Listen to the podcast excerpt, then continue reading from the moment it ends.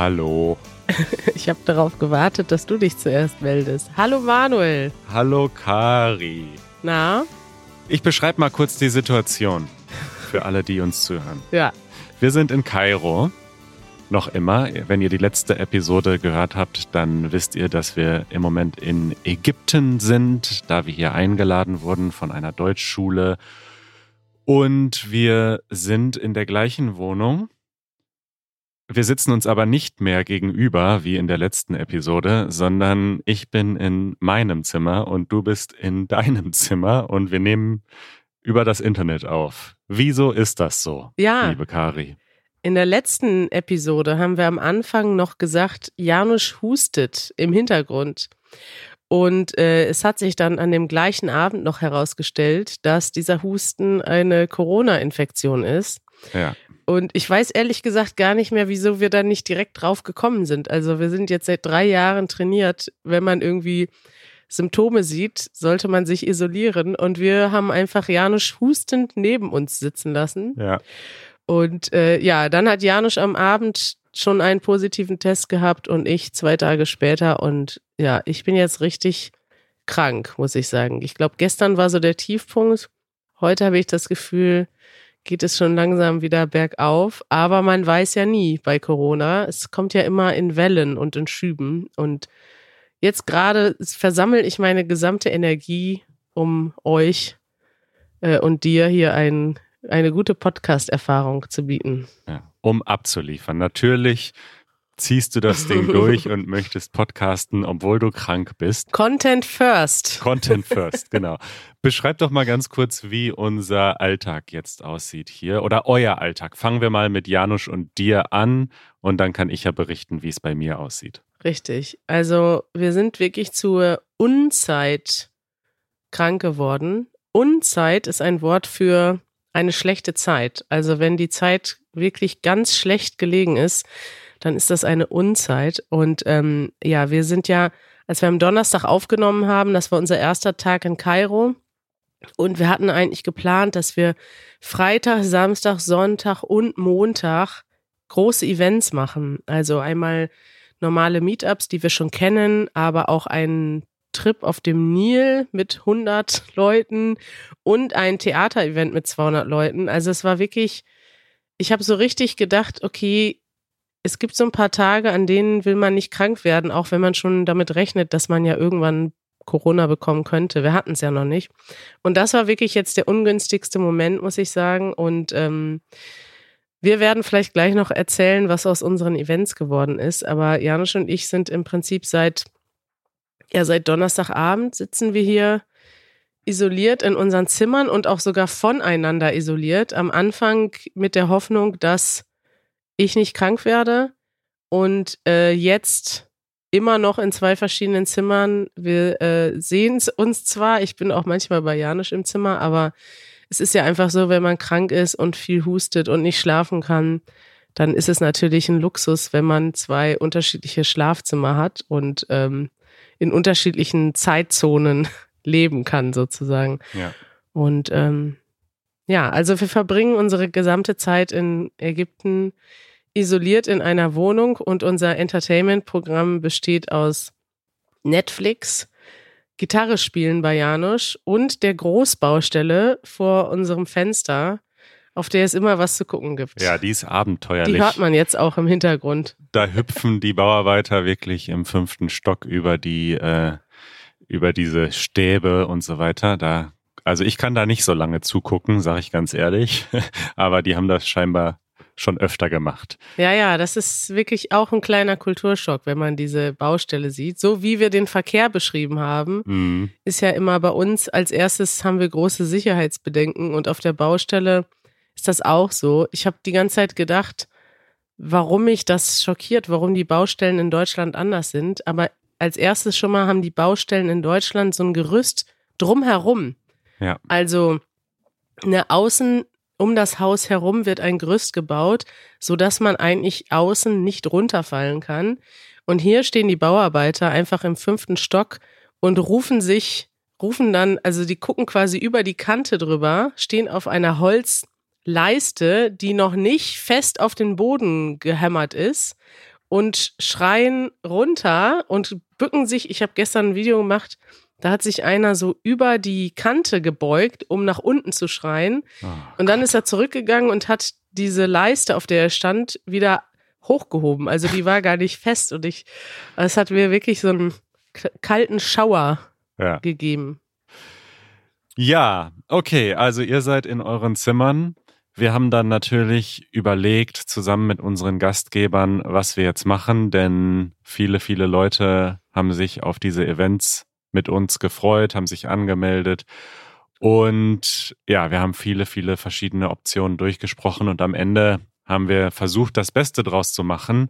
Robert und ich haben das Theaterevent gemacht und gestern ein Meetup, also am Sonntag. Heute machen wir noch ein Meetup und ihr wart dann zwischendurch digital dabei, virtuell über Zoom und konntet zumindest mhm. ein paar Fragen beantworten. Und ja, nach allem, was ich gehört habe, war es trotzdem sehr, sehr schön für die Leute. Ähm, sie haben sich bedankt, sie haben euch gute Besserung gewünscht und hatten, glaube ich, eine gute Zeit. Ja, das war total lieb. Also ich muss sagen, das ist ja schon eine Ausnahmesituation, Manuel. Morgens musst du noch schnell Medikamente für uns kaufen und nachmittags hast du da die Bühne alleine gerockt. die, die, da kommen hunderte Leute hin, um uns zu sehen und ähm, dann, ich weiß ja auch einfach aus Erfahrung, wie anstrengend das ist. Ne? Also wir hatten schon, wir sind mit der Erwartung hierhin gefahren, dass wir fünf sehr anstrengende Tage haben und die wären schon zu dritt sehr anstrengend gewesen, weil ja, einfach kann man ja mal erzählen, wie das sonst ist hinter den Kulissen, wenn wir ein Meetup haben, dann reden wir mit sehr vielen Leuten und es gibt natürlich auch eine Erwartungshaltung, dass alle mal mit uns reden, dass alle mit uns ein Foto machen und das ist einfach schon äh, sowohl körperlich als auch geistig normalerweise anstrengend, schon mit 50 Leuten. Und der Plan war jetzt, dass wir irgendwie innerhalb von vier Tagen 400 Leute treffen. Und ähm, ja, du hast das dann auch voll durchgezogen und hast am Freitag geduldig mit 200 Leuten Selfies gemacht. Wie war das denn, Manuel? Ach, es war lustig, weißt du, ähm, weiß ich nicht, so leicht surreal. Das mit den Selfies, ich weiß nicht, das ich bin da vielleicht einfach auch tatsächlich schon aus so einer anderen Generation. Also ich verstehe nicht so ganz, warum diese Selfies so wichtig sind für die Leute. Ich finde das jetzt auch nicht schlimm. Ich find, fand das auch ganz witzig irgendwie. So, why not? Wir können ja gerne alle ein Selfie machen. Was mich dann aber so, also ich habe dann zwischendurch gedacht, ich, mich wundert's, dass alle ein Foto machen wollen, aber nicht so viele überhaupt was sagen wollen oder mir was erzählen wollen über sich. Später habe ich dann aber auch Nachrichten bekommen von Leuten, die mir geschrieben haben, dass sie das sehr, sehr gerne gemacht hätten, aber dass sie einfach gesehen haben, dass ich schon ein bisschen müde war und dass sie meine Zeit nicht überstrapazieren wollten und deswegen dann lieber gedacht haben, okay, ich mache schnell ein Foto und lass ihn in Ruhe. Aber ich kann dir sagen, so meine Erfahrung oder mein, mein Eindruck, dieses Theaterevent mit 200 Leuten war natürlich ein tolles, großes Event, aber dieses Meetup, wo dann 50 Leute waren, so wie wir das ja normalerweise auch machen, war halt deutlich angenehmer, weil ich da das Gefühl hatte, ich kann mich auch wirklich mit den Leuten unterhalten und ein bisschen was über die lernen und ja. was von denen hören. Und ja, also für uns ist das einfach deutlich angenehmer, als sozusagen, ja, nur, nur das Objekt zu sein, auf, auf das alle schauen, wenn man wirklich sich unterhalten kann und ähm, ja, in Kommunikation gehen kann. So. Absolut. Da haben wir ja auch früher schon ein paar Mal drüber geredet, als wir unsere äh, Meetups in Berlin gemacht haben. Also, dass ich im Prinzip immer so 40, 50 Leute ideal fand, weil so bis zu 40, 50 Leute kann man sich, also da kann man sich die Gesichter merken, teilweise auch die Namen und hat auch Zeit, die Geschichten kennenzulernen. Und irgendwie ist das ja das auch, was klar sind wir auch dafür da, irgendwie dann, um den Leuten was zu geben, in Anführungszeichen. Aber es muss ja auch eine gute Balance sein, damit es uns Spaß macht. Und ähm, wenn es nur für uns anstrengend ist, und ich hatte auch schon ein paar Meetups, wo dann irgendwie 100 Leute waren, wo ich das Gefühl habe, okay, ich komme nach Hause und ich bin völlig fertig, weil ich habe gerade irgendwie mit 100 Leuten gesprochen und kann mich jetzt schon an die Hälfte wieder nicht mehr erinnern. Also, dass ich dann zum Beispiel selber mhm. angefangen habe, Notizen zu machen von den Leuten und ihren Geschichten, weil ich später im Podcast nochmal drüber jetzt sprechen wollte zum Beispiel. Und ich weiß, ich hätte die vergessen, wenn ich es mir nicht aufgeschrieben hätte. Einfach, weil du nicht so viel Informationen innerhalb von zwei, drei Stunden aufnehmen kannst. Also ja, ja. lass uns uns das doch merken und einfach in Zukunft kleine, aber feine Meetups machen, wo ihr was, wo ihr die Möglichkeit habt, uns kennenzulernen und wir aber auch die Möglichkeit haben, euch kennenzulernen. Das machen wir. Jetzt würde ich sagen, schauen wir erstmal, was die nächsten Tage noch bringen. Ich wünsche mir sehr und hoffe sehr, dass ihr jetzt schnell gesund werdet.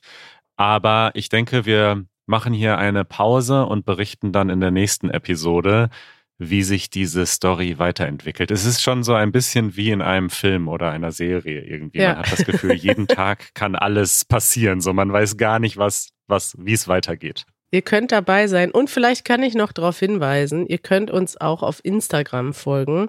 Da ist nicht immer jeden Tag was Neues, aber auf so einer Reise doch fast jeden Tag. Also jetzt zum Beispiel, gestern hatte ich wirklich gar keine Energie, da habe ich keine Instagram-Story gemacht, aber die anderen Tage schon. Und wenn ihr mal auf Instagram.com slash EasyGermanVideos geht oder einfach EasyGermanVideos, dann könnt ihr uns auch unterwegs verfolgen und direkt mitbekommen, wenn was passiert. Und dann später im Podcast die Geschichte dahinter hören. Stimmt, der Podcast ist immer ein bis zwei Tage hinterher. Das stimmt natürlich.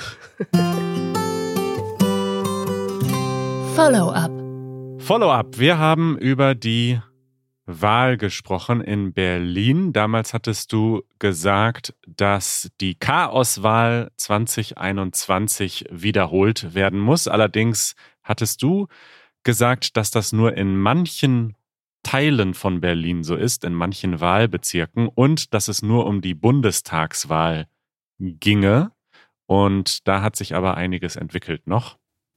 Tja, Manuel, jetzt weiß ich schon gar nicht mehr, was sich entwickelt hat. Also, wenn ich es richtig in Erinnerung habe, guck mal, die Notiz habe ich vor ein paar Tagen aufgeschrieben und dann bin ich krank geworden und habe die Hälfte schon wieder ver vergessen. Aber im Prinzip ähm, muss, glaube ich, jetzt alles wiederholt werden, wenn ich es richtig verstanden habe. Ich habe euch einfach mal ein Video mitgebracht, das auf eine bisschen unterhaltsame Weise nochmal ähm, zeigt, was da so schiefgelaufen ist und was jetzt passiert. Und ähm, das ist von Valulis. Kennst du den? Ja, kenne ich. Ja. Aber ich kann ja nochmal kurz sagen, also es muss die gesamte Wahl in Berlin wiederholt werden. Das heißt, ganz Berlin muss neu wählen und es geht sowohl um die Bundestagswahl als auch um diese Landtagswahl. Und das ist sozusagen das Update. Richtig. Wenn ihr äh, da mehr zu erfahren wollt, dann äh, könnt ihr mal auf das Video klicken, das wir hier in den Show Notes verlinkt haben. Das nervt. Manuel, jo. die Fußball-Weltmeisterschaft der Männer in Katar hat begonnen. Hast du das mitbekommen? Ich habe es äh, gestern auf dem Meetup mitbekommen. Da haben wir eine kleine, ein kleines Spiel gemacht und ich habe mal gefragt, wer Fußballfan ist. Und da waren einige Fußballfans dabei, nicht so viele, wie es in Deutschland gewesen wären. Ich glaube, es war so 20 oder 30 Prozent der Gruppe. Aha. Aber die wussten dann sehr viel über Fußball und haben mir gleich die WM-Updates gegeben. Ja, das ist, äh, das ist interessant. Ähm, mir ist auch schon aufgefallen, dass diese Weltmeisterschaft in unterschiedlichen Ländern ganz unterschiedlich wahrgenommen wird. Und ja.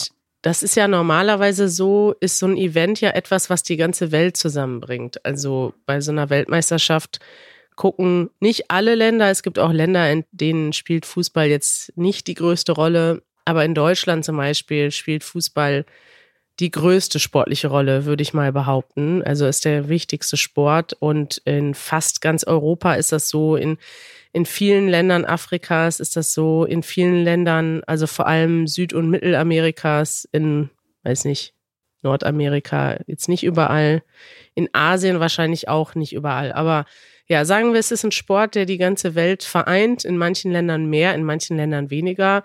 Und dieses Jahr ist es so, dass, dass in manchen Ländern anders darüber gesprochen wird als in anderen, um es mal grob zu sagen. Ich habe hier schon vor ein paar Wochen mal eine Doku-Reihe und einen Podcast empfohlen, der sich kritisch mit der WM auseinandersetzt. Seitdem habe ich das Gefühl, ist zumindest in Deutschland das Internet und die Medienwelt explodiert mit kritischen Katar-Berichten. Also sowohl kritisch über das Land Katar als auch über die FIFA, die Organisation, die den Weltfußball organisiert und auch wieder kritisch über die Berichterstattung. Also in Deutschland ist das ein Thema, was wirklich, also wenn man sich die Nachrichten anguckt, steht als erstes was, also steht, stehen als erstes Nachrichten dazu, was falsch läuft bei der WM und warum man die M WM nicht gucken sollte. Und dann stehen dann die Nachrichten über die eigentlichen Fußballspiele oder über die deutschen Spieler. Das ist also schon ganz anders als in den Vorjahren. Wir hatten ja auch vor kurzem kurz darüber gesprochen, wie korrupt FIFA ist. Du hattest, glaube ich, eine Doku-Empfehlung dazu. Und ich habe das Gefühl, da ist irgendwie so eine Schwelle. Ähm, und dann ist es so ein bisschen schwarz und weiß. Also quasi FIFA war auch früher schon korrupt und auch die Weltmeisterschaft in Deutschland war ja scheinbar gekauft.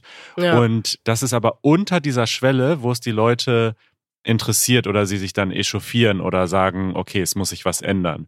Und es scheint so, als wäre diese WM jetzt in Katar aufgrund der Menschenrechtssituation und wie dort die Stadien gebaut wurden, wie viele Menschen dort gestorben sind dabei und so weiter. Das ist jetzt eben über der Schwelle, sodass jetzt das das Thema Nummer eins ist und der eigentliche Sport total in den Hintergrund rückt. Richtig. Und sehr, sehr viele Menschen, ich weiß nicht, ob es die Mehrheit ist, einfach sagt, ich möchte diese WM dieses Jahr nicht feiern, also zumindest nicht so zelebrieren wie sonst. Vielleicht schauen manche Menschen dann schon die Deutschlandspiele, aber zumindest ist es eine ganz andere Stimmung. Richtig. Ich habe eine Umfrage gesehen äh, in Deutschland, dass 70 Prozent der Leute die WM nicht gucken wollen. Gut, da sind jetzt vielleicht darunter nochmal 50 Prozent, die sie eh nicht geguckt hätten. Aber es sind doch auch viele klassische Fußballfans und auch klassische Fußballkneipen, die sagen, wir lieben Fußball, aber wir lehnen diese WM ab. Mhm. Ich habe da gestern auch noch mal mit Janusz drüber gesprochen. Ich glaube zum Beispiel die WM in Deutschland, ne, die war auch gekauft, aber es hat halt keiner so direkt darunter gelitten, außer dass die anderen die anderen Länder, die es nicht bekommen haben. Die, ja, außer die, die es nicht bekommen haben, die haben natürlich Pech gehabt, aber Katar hat, hat die WM gekauft, um das eigene Land zu promoten, obwohl das eigene Land gar kein Fußball liebt, gar nicht auf eine WM ausgerichtet ist. Ja, Im Eröffnungsspiel sind scheinbar die Hälfte der Leute rausgegangen nach der Hälfte, als sie gesehen haben, sie verlieren. Da ja, war das Stadion fast leer. Richtig. Und dann haben sie erstmal angefangen, Stadien zu bauen, die gar nicht vorhanden waren. Das ist ja in, ich meine, in allen Ländern muss natürlich erstmal eine Infrastruktur für so ein Event geschaffen werden, aber in einigen Ländern ich sag mal, in Brasilien und in Deutschland, da spielen die Leute Fußball oder in Italien oder England. Da gibt es Stadien, da gibt es Fußballkultur, da gibt es Kneipen. In Katar gab es halt einfach nichts. Die haben ja nicht mal ein richtiges Team, also was irgendwie eine, eine Historie hat. Und das Problem ist einfach, dass alles an dieser WM gekauft und gefaked ist, bis hin zu den Fans, die da jetzt sind. Da wurden die Tage im Fernsehen, habe ich gesehen, wie da ähm, Fans richtig, also lokale Arbeiter werden als Fans verkleidet, um so zu tun, als wären da Leute aus Deutschland eingereist. Und jede, so jedes Land wird dann, ich kann das vielleicht auch nochmal hier in den Show Notes verlinken, das war bei der Heute-Show, gibt's auch bei YouTube diesen Ausschnitt. Da wurden halt so Deutschland-Fans dargestellt mit Leuten, die aber überhaupt nicht deutsch waren und die haben dann teilweise so mit Säbeln getanzt, also so Sachen, die Deutsche einfach nicht machen. Es war völlig absurd. Guckt euch das mal an, ich verlinke das mal und ich habe noch ein Video mitgebracht von unserem Kollegen Mr. Wissen to Go, den wir ja auch vor ein paar Wochen oder Monaten hier zu Gast hatten. Und der hat ein Video gemacht, fünf Gründe, die WM in Katar zu boykottieren. Und da hat er nochmal in, auf Deutsch erklärt, was dort alles schiefgelaufen ist an der WM. Es sind ja verschiedene Ebenen. Es gibt einmal Korruption, es gibt aber auch die Menschenrechtssituation, es gibt Stadien, die extra gebaut wurden unter inhumanen Bedingungen und das alles hat er dort ganz gut zusammengefasst. Und wenn ihr euch damit noch gar nicht so beschäftigt habt, ist das vielleicht was, was Interessantes zum Angucken.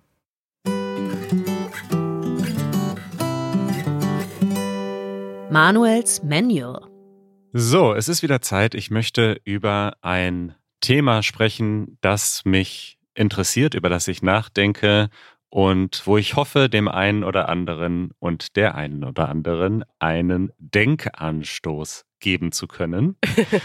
und heute geht es um das Thema hartnäckig sein. Hartnäckig. Hartnäckig habe ich jetzt mal mit rheinischem Dialekt gesagt. Richtig. Kannst du dieses Wort vielleicht kurz erklären? Ja, wenn man hartnäckig ist, dann lässt man nicht locker. Dann hat man etwas im Kopf und man will das Ziel erreichen und man bleibt da dran und gibt nicht auf. Genau. Also tatsächlich glaube ich, dass wie so oft im Leben die Extreme nicht so gut sind. Also es gibt Leute, die sind zu hartnäckig und es gibt Leute, die sind nicht hartnäckig genug. Und ich glaube aber auch, dass es eine einen Weg gibt, hartnäckig zu sein, der, also man kann lernen, besser hartnäckig zu sein. Lass mich das erklären. also, ich glaube, ich habe tatsächlich jetzt gerade in den letzten Tagen auch ein paar Situationen gehabt, da waren Leute für meinen Geschmack und für meinen, äh, für meine Wahrnehmung und auch für meine kulturelle Erziehung äh, zu hartnäckig. Und zwar in dem Sinne, dass Sie zum Beispiel mich etwas gefragt haben, äh, wir können ruhig das, Foto, das Thema Fotos nehmen und ich dann Ja gesagt haben und dann aber andere Fragen kamen, zum Beispiel nach einem Video und ich dann Nein gesagt habe, weil einfach die Zeit dazu gefehlt hat. Oder zum Beispiel nach einem Autogramm, kannst du das glauben? ähm, und ich habe dann Nein gesagt, das geht jetzt nicht, haben wir keine Zeit für. Und die haben dann nicht locker gelassen und haben dann trotzdem noch mehrere Male gefragt. Und das war sehr hartnäckig, auf jeden Fall. Aber in, für mich natürlich ein bisschen unangenehm. Ich habe auch das Gefühl, dass wir mit solchen Fällen häufiger konfrontiert werden, weil Leute etwas von uns wollen. Also bevor Easy German so bekannt war, habe ich weniger bin ich weniger mit solchen Fällen in, in Kontakt gekommen, wo Leute etwas unbedingt von mir wollten. Aber jetzt passiert das schon mal öfter, dass Leute uns einfach fünf E-Mails schreiben oder fünfmal fragen, weil sie einfach hoffen, dass wir beim fünften Mal Ja sagen. Richtig. Und diese sehr hartnäckigen Menschen, die bleiben uns dann natürlich im Gedächtnis. Gleichzeitig glaube ich aber, dass die meisten Menschen nicht hartnäckig genug sind im Leben, wenn es darum geht, etwas zu erreichen, was ihnen wirklich wichtig ist. Und ich glaube, dass die meisten Menschen, wenn sie etwas wollen von jemandem oder etwas erreichen wollen und sie bekommen Widerstand oder sie bekommen ein Nein, dann sagen, okay, dann war es das und ich äh, muss mich damit abfinden. Und ich habe mehrmals im Leben erlebt, dass wenn man dann nochmal fragt und vielleicht anders fragt, und das ist vielleicht auch der Punkt, vielleicht auch nochmal das Szenario ein bisschen ändert, nochmal etwas Neues ins Gespräch bringt, ja. dass es dann beim zweiten oder dritten Anlauf klappt. Ich möchte dir ein Beispiel geben. Ja äh, aus den letzten Tagen. Und zwar gibt es in unserem Gebäude, ich wohne in einer Wohnung, in einem großen Gebäude, da sind viele Wohnungen drin. Da gibt es ganz unten in der Erdetage so einen kleinen Abstellraum. Also im Erdgeschoss. Im Erdgeschoss, genau. Da gibt es so einen Abstellraum. Da würden vermutlich locker 10 bis 15 Fahrräder reinpassen, wenn man sie entsprechend an die Wand hängt, zum Beispiel. Man könnte diesen Raum als Fahrradraum nutzen. Und das würde uns, die wir alle in diesem Gebäude leben, wahnsinnig helfen. Und ich habe dort mal die Initiative ergriffen und unsere Vermieter gefragt, ob wir diesen Raum so nutzen können und ob wir dafür einen Schlüssel bekommen können. Denn der Raum ist im Moment einfach abgeschlossen und wird für nichts benutzt. Und ich habe die Antwort bekommen, nein, das geht nicht. Und es ist geplant, im Keller irgendetwas zu machen. Mhm. Und dann habe ich gesagt, das ist aber schade, gibt es keine Möglichkeit und habe zurückbekommen, nein, wirklich keine Möglichkeit. und dann habe ich aber gesagt, okay, es kann doch nicht sein und habe mich einfach mal mit allen Leuten im Haus kurz geschlossen, mit allen gesprochen und gefragt, Leute, wärt ihr grundsätzlich auch bereit, die Kosten zu übernehmen, was jetzt die, die Schlüssel betrifft und die Halterung für die Fahrräder und so weiter? Und natürlich haben fast alle Leute im Haus gesagt, klar, auf jeden Fall, das würde mir total nützen. Ich beteilige mich auch an den Kosten. Und dann bin ich mit diesem neuen Angebot nochmal auf die Vermietung zugegangen und habe gesagt, schaut mal Leute, das ganze Haus möchte diesen Raum nutzen und wir bezahlen das. Wir bezahlen das. Wir machen das, wir, wir bezahlen die Schlüssel, wir bezahlen die Halterung, so wichtig ist uns das. Ja. Und dann kam eine E-Mail zurück, hey, der Raum wird klar gemacht, wir machen Schlüssel für alle und wir kümmern uns auch um die Halterung und ihr müsst auch nichts bezahlen. Geil. Es war einfach nur, weil ich hartnäckig war und weil sie gemerkt haben, es ist ihnen wirklich wichtig, haben wir jetzt diesen Raum bekommen. Und das war für mich so ein Aha-Moment. Man kann auch nochmal neu fragen. Nicht grenzüberschreitend werden, nicht individuelle Leute nerven natürlich und auch erkennen, wann ein Nein ein Nein ist. Aber vielleicht kann man ja sagen, okay, wie wäre es denn, wenn die Situation so und so ist? Ändert sich dann etwas an dem Nein? Genau. Du hast aber auch das Szenario geändert, ne? Und wenn ich jetzt zum Beispiel als Vermieter das gehört hätte, macht das wirklich einen Unterschied, weil das erste, was ich gedacht habe, als du diesen Raum erwähnt hast, ist, oh Gott, der ist ja nach ein paar Wochen voll gemüllt mit kaputten Fahrrädern. Alles ist voll, keiner kommt mehr durch und da muss der Vermieter sich drum kümmern, den Raum zu leeren. Also so ist das ja bei Fahrradräumen im Hof, im, im Keller.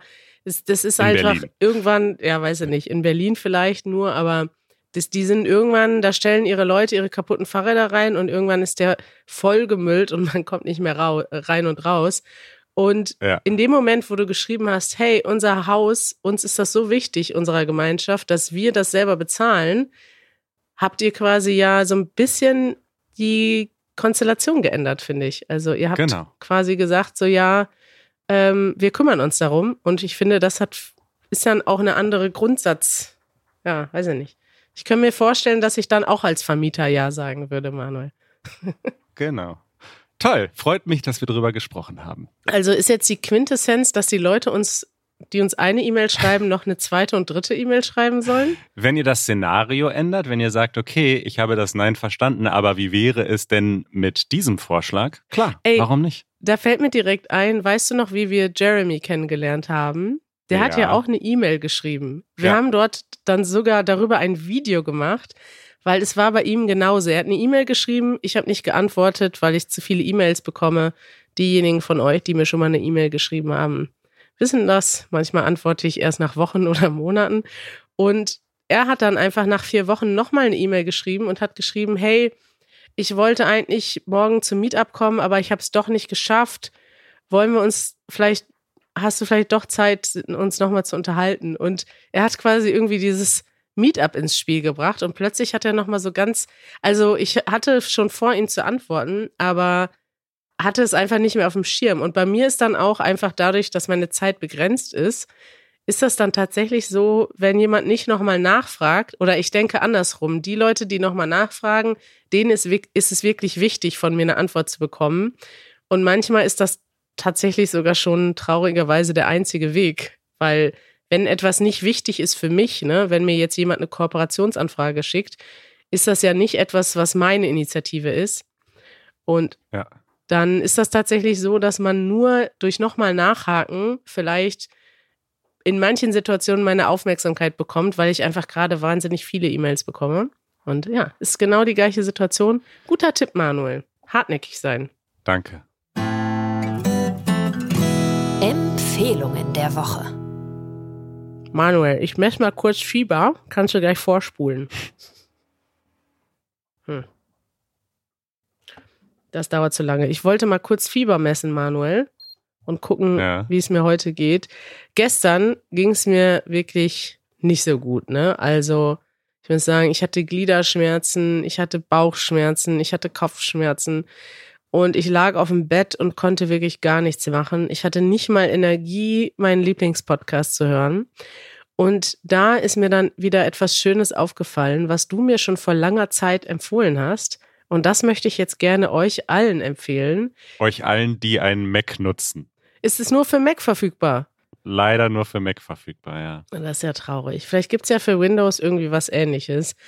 Es geht um einen klassischen Bildschirm Schoner. Muss man heutzutage eigentlich noch Bildschirme schonen, Manuel, oder ist das nur? Natürlich nicht. Also das Beste ist eigentlich, den Bildschirm auszumachen, was die Energiekosten betrifft. Bildschirmschoner gab es früher zu CRT-Zeiten, als das noch Röhrenbildschirme waren. Da war es gut, wenn da eine Bewegung auf dem Bildschirm war, dass der nicht so lange still stand. Aha. Heute ist das nur noch, äh, ja, just for fun sozusagen. Just for Fun, ein Antiquariat sozusagen, ein Bildschirmschoner. Und du hast mir einen Bildschirmschoner empfohlen, der ähm, Drohnen und, weiß ich nicht, gar nicht, Satelliten oder Flugzeugaufnahmen, also Aufnahmen von oben. Man fliegt ganz langsam über einen Canyon, über eine Stadt oder sogar über ein Land. Und das sind einfach, das sind Aufnahmen, die sind so schön, dass ich die, wenn ich die zum Beispiel auf meinem großen Bildschirm zu Hause sehe, einfach manchmal gucke. Also ich will den Rechner gar nicht Ja. wieder anschalten. Ich habe sogar schon Momente gehabt, wo ich, wo ich Janusz gerufen habe und, und gerufen habe, Janusz, komm mal schnell, schau dir das an. Weil das so schön, weil das so schöne Aufnahmen waren, wo man dann zum Beispiel mit einem, ich weiß gar nicht, was das dann ist, wahrscheinlich ein Satellit, weil für ein Flugzeug war es zu schnell. Also man fliegt Von der ISS sind auch Aufnahmen dabei, Ah. von der Internationalen Space Station. Also man fliegt quasi über Afrika. Also man, da haben wir eine Aufnahme gesehen, wo man aus der Sahara fliegt, dann sieht man plötzlich Tunesien und so, die Küstenstädte und plötzlich ist man in Sizilien. Es sah einfach magisch aus. Und gestern, Manuel, als ich so wirklich null Energie hatte, da habe ich meinen Computer auf die Seite gekippt, also so, dass ich liegend den Bildschirm richtig rumgesehen habe und habe mir einfach angeguckt, wie die Drohne über die Wüste geflogen ist und das hat mich total beruhigt. Oh, toll. Und das wollte ich jetzt euch allen empfehlen.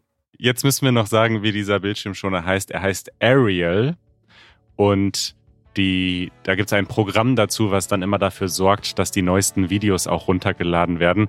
Dieses Programm heißt dann Ariel Companion. Das seht ihr dann auf dieser Website. Und du hast gestern so schön gesagt, der Ariel Companion, das ist mein Kompagnon in dieser schwierigen Zeit. Ja, mein Begleiter für die schönen und schlechten Momente. Ladet euch den mal runter und ja, Ja. Das, das war unsere Empfehlung der Woche. Schön. Kari, erhol dich gut und wir schauen, wie es weitergeht hier in Ägypten. Wir halten euch auf dem Laufenden. Dankeschön. Bis dann. Bis bald. Ciao.